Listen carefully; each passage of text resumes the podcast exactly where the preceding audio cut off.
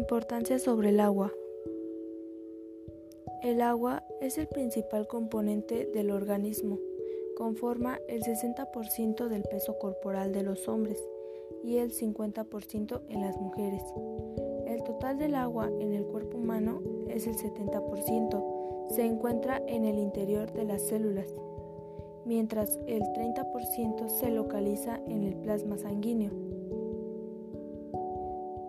Mediante la orina, el sudor, la respiración y otras acciones, algunas incluso imperceptibles, tu cuerpo pierde el promedio entre 2 a 2.5 litros diarios de agua.